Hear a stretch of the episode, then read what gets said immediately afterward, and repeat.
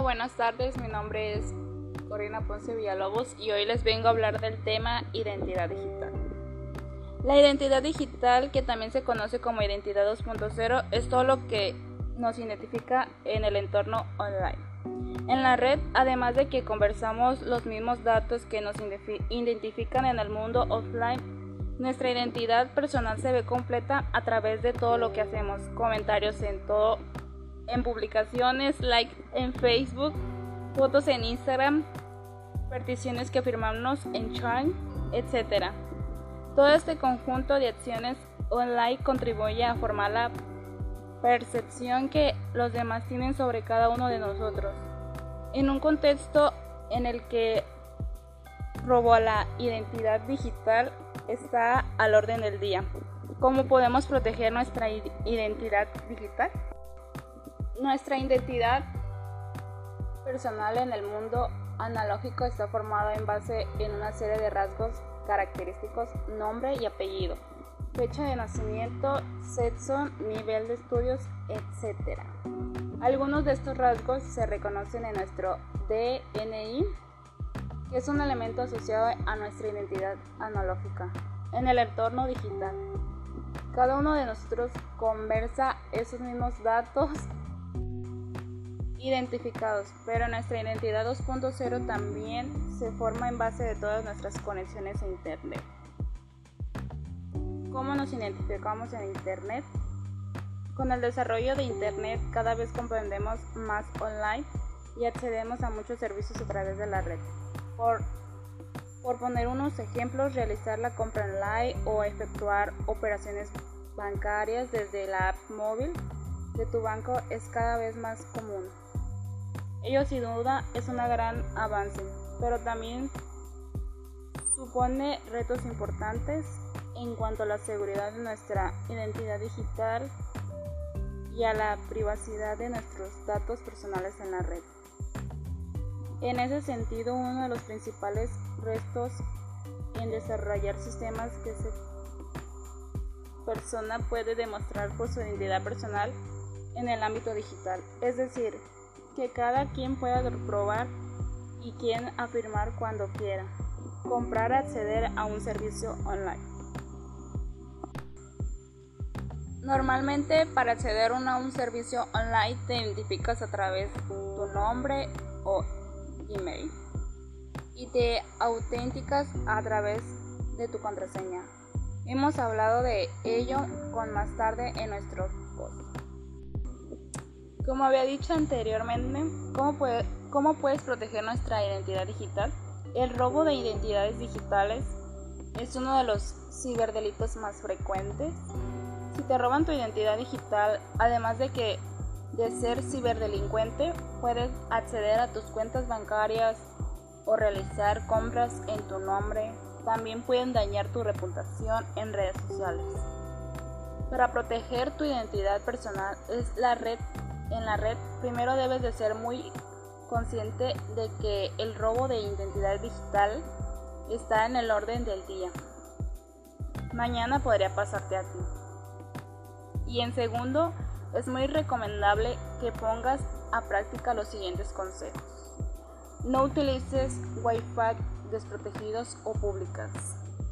Las redes Wi-Fi gratuitas que ofrecen en bares, restaurantes o cafeterías o redes de Wi-Fi públicas no suelen tener cifrado GPA o GPE, con lo cual no son seguras.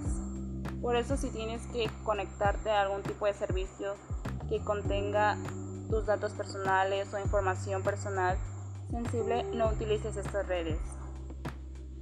Segundo, no utilices páginas web desprotegidas. Enlazando con un punto anterior y a pasar de que puedas estar usando una Wi-Fi privada, también es importante que solo navegues por páginas web que utilicen el protocolo de HTTPS, protocolo seguro de transferencia de hipertexto.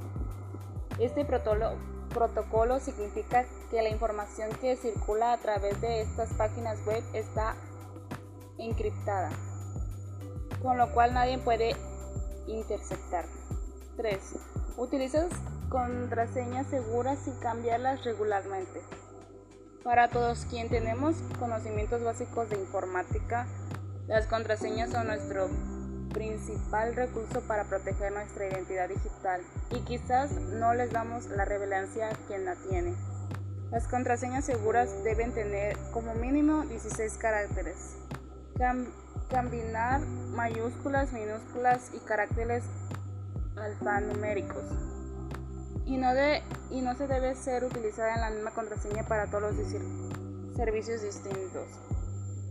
Como es difícil memorizar todas las contraseñas que utilizamos, sobre todo si empezamos a utilizar contraseñas seguras, es muy recomendable utilizar un gestor de contraseñas. 4. Utilizar tu software regularmente.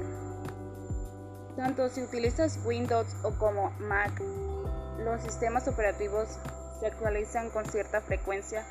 Cada vez que se lanza una nueva actualización de software, aparece un aviso en tu ordenador que te pregunta que si quieres proceder a actualizarlo. En algunos casos se actualiza en forma automática. Es importante no demorar al proceso de actualización del software de tu ordenador, aunque ellos supongan tener que reiniciarlo o esperar unos minutos. Cada actualización supone una versión de software mejorada, incluyendo un refuerzo de seguridad. C5. Minetizar tu nombre regularmente. Seguramente ya habrás buscado alguna vez tu nombre en Google para ver lo que en el buscador sabe de ti y lo que puedes saber todo en el mundo. Es recomendable monitorizar tu nombre en Google cada cierto tiempo para comprobar que tú sigues teniendo el control de todo lo que aparece de ti en la red. Es decir, que tú, tú has permitido que aparezcas o todo está realizado con un punto anterior. Según el grupo de análisis de Industrial Burton Group, en la identidad 2.0, el uso de la identidad se parece más a los sistemas de identidad of actuales, con las ventajas del medio digital. Como en el mundo real, se le suministra al usuario un documento certificado que contiene afirmaciones. El usuario puede entonces elegir y enseñar esta información cuando la situación lo requiera. El modelo de Internet actual hace que sea difícil transferir la identificación de cada uno de sitio a sitio. Esto fue descrito por Burton. El sistema de la identidad actual, el cual presenta una arquitectura de 1.0, destaca por dar buen soporte para administrar dominios, pero limitaciones de escalabilidad y flexibilidad cuando se trata de requerimientos de identidad de distintos sitios de Internet. Un gran obstáculo para la creación de la identidad 2.0 es la infraestructura existente. Los análisis de la industria de Gerten Research reflejan esta perspectiva en su informe de agosto de 2006, diciendo Identidad 2.0 será, será relevante para compañías online, en particular para las compañías orientadas al consumidor, pero no antes de 2008. Existen varias iniciativas, incluyendo CarSpace de Microsoft y Zips y Hints, mientras todas las iniciativas se encuentran en un Internet y hay diferentes enfoques para almacenar atributos de identidad y asegurar las interacciones. Estos distintos enfoques no son claramente interoperables y carecen de una estructura estándar que los unifique. El éxito de las propuestas de la identidad 2.0 también requiere que los proveedores de los servicios modifiquen sus sitios web y servicios para solicitar, acepta y autentificar datos de los clientes y de los proveedores de la identidad.